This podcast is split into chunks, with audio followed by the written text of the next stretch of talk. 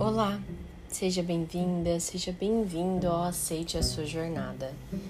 Eu sou a Natália Agostini, sou psicoterapeuta e hoje eu quero conversar com você sobre algo que para mim essa semana parece até repetitivo.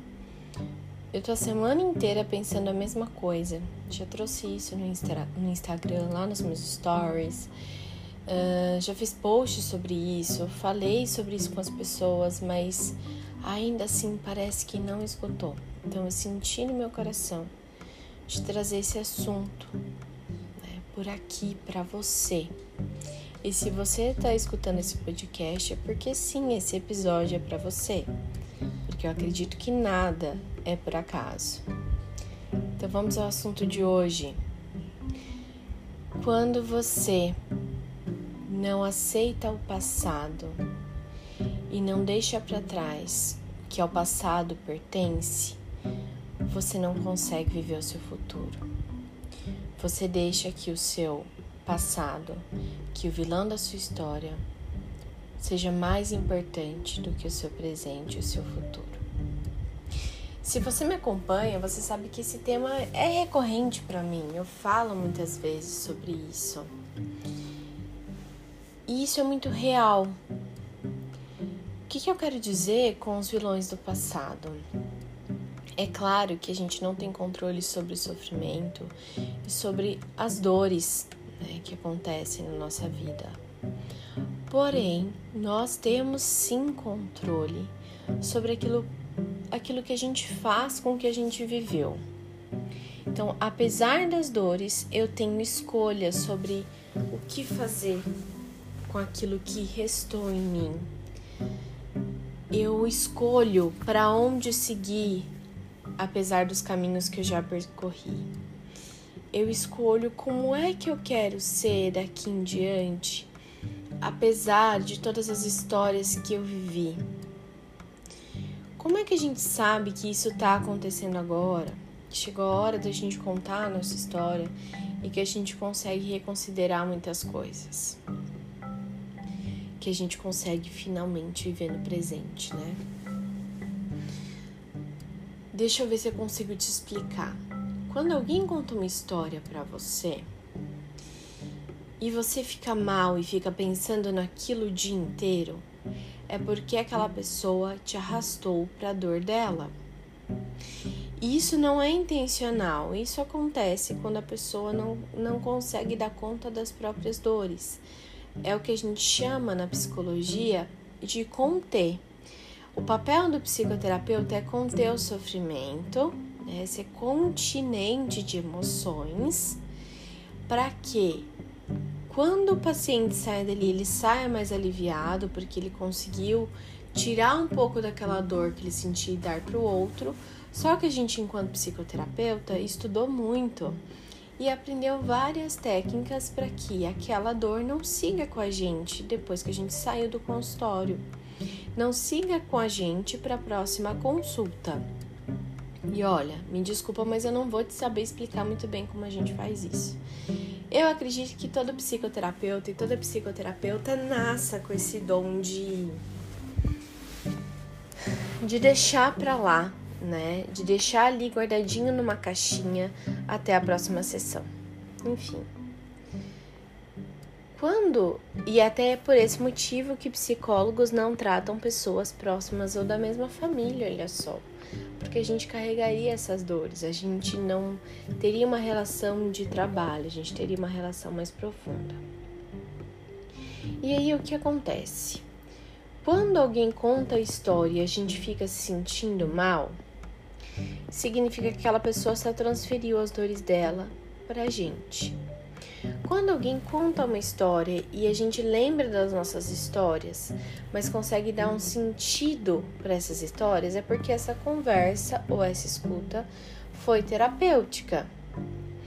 E embora a gente não consiga se conectar com aquela história, se a gente escuta aquela dor, mas percebe que de alguma forma a pessoa superou, mesmo que o final não tenha sido feliz, a gente não sai da situação se sentindo mal. A questão é, pessoas que não elaboraram a própria história, elas têm uma tendência a convidar as outras pessoas a ficar na dor com elas. Então, todo relato de sofrimento vai arrastar a gente para dor? Não, não vai.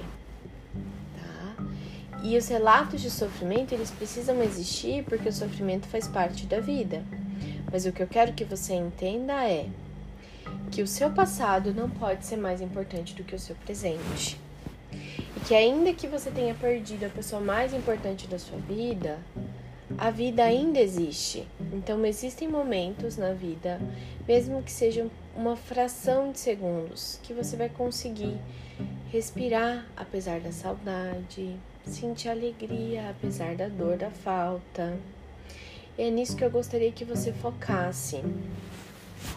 Porque muitas vezes a gente aponta quem nos causou um sofrimento como responsável de todos os outros sofrimentos que aconteceram depois. Olha só que engraçado. Então, ah, eu não fui feliz e não consegui configurar uma família porque os meus pais não foram bons pais e isso me deixou tantos traumas que eu não consigo ter uma família. Então a culpa de eu não ter uma família hoje é dos meus pais. Ponto. Ai, na escola, na quinta série, tive uma professora que me chamou de burra. E depois disso, eu ia estudar para as provas e eu travava.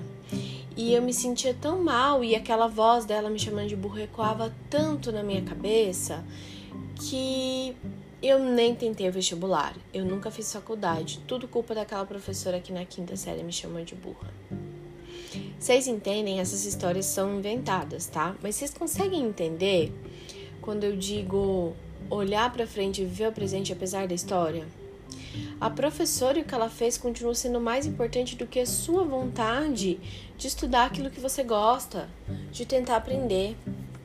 Seus pais são mais importantes do que a família que você pode vir a ter um dia. E é você quem permite que isso aconteça. É claro que o caminho para viver o presente e o futuro não é tão simples. Na verdade, não é nada simples. Você está ouvindo isso de uma pessoa que demorou 31 anos para dizer pela primeira vez que valeu a pena todo o sofrimento que ela viveu para que ela pudesse então viver o que ela tem agora. E essa pessoa sou eu.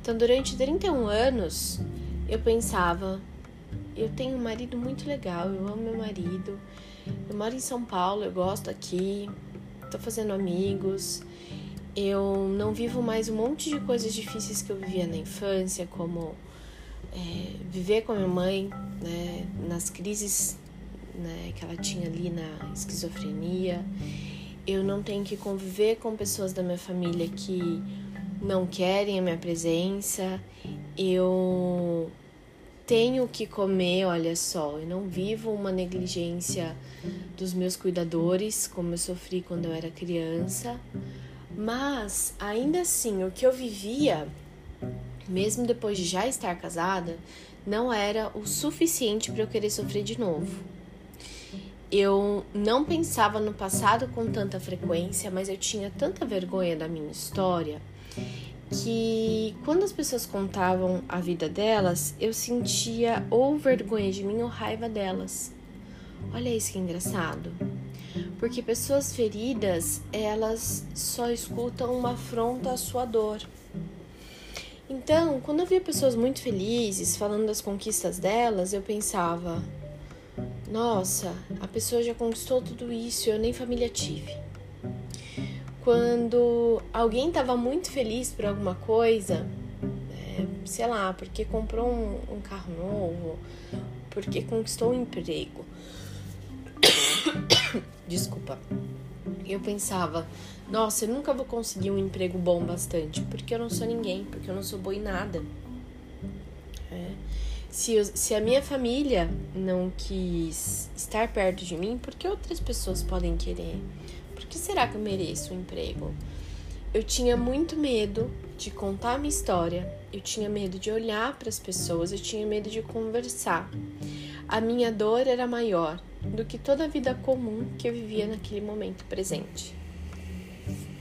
E aí talvez você esteja se perguntando o que, que mudou ao longo do caminho, depois de muitos anos de terapia, eu entendi que outras famílias também causavam dores e sofrimento aos seus membros. Como psicoterapeuta, né, quando eu consegui me tornar psicoterapeuta e começar a trabalhar, e eu já estava casada com meu marido nessa época, eu casei no último ano de faculdade. É, eu conseguia ver que todas as famílias tinham dores, que todas as pessoas carregavam dores, que isso não era uma exclusividade minha. E eu comecei a perceber que não existia uma explicação para o sofrimento. Então, frases como: Isso não é para você, isso vai passar, no final vai dar tudo certo, você não merece passar por isso, não fazem sentido no mundo real. Porque pessoas boas também sofrem. E com o passar do tempo, isso foi realmente acalmando o meu coração. Mas o que mudou mesmo minha vida foi a chegada do meu filho. Pouco depois que o Vicente chegou, não foi instantâneo, tá? Nossa, ele nasceu e tudo mudou, não. Mas depois que ele nasceu, eu consegui parar para pensar e entender que que o que eu sentia por ele e que aquilo que eu estava vivenciando em família fazia tudo valer a pena. E que não importava a história que eu vivi antes de ter o Vicente, mas a mãe que eu era a partir de agora, a pessoa que eu era a partir de agora. E que eu não deveria então esconder a minha história, porque se eu escondesse a minha história, eu não conseguiria ser em plenitude. E aí foi o primeiro passo para a conscientização, não sair por aí contando as coisas que eu tinha vivido. Trabalhei muito em terapia essa vontade de contar aquilo que eu tinha vivido para aí finalmente ano passado, depois da pandemia, eu começar a compartilhar a minha história, primeiro pelo podcast e depois pelo Instagram também. Por que, que eu tô te contando tudo isso? Porque quando a gente tem vergonha da nossa história, quando a gente esconde aquilo que a gente viveu, a gente não consegue ser por inteiro. Quando os vilões da nossa história são maiores e mais importantes do que a gente e do que a história, a gente não consegue ser feliz e viver apesar de. Então eu desejo do fundo da minha alma que você consiga viver apesar de, ser feliz apesar de, seguir em frente apesar de, apesar de todas as dores, apesar de todas as feridas e de tudo aquilo que fizeram contra você. Você é maior do que aqueles que te feriram. Você é maior do que os seus problemas. Muito obrigada por me ouvir até aqui. Eu tava com, com essa fala vibrando aqui na minha garganta para trazer para você. E nada é por acaso. Então, se você ouviu esse episódio até aqui, é porque era para você ouvir. Um grande abraço para você. Possivelmente a gente vai ter um episódio antes do Natal, breve tem mais um episódio pra gente falar sobre esse tema, que é outro tema que fala muito forte no meu coração, por ter relação com a família. E obrigada por estar aqui comigo, sempre. Um beijo para você e que você consiga seguir apesar de. Até o próximo episódio.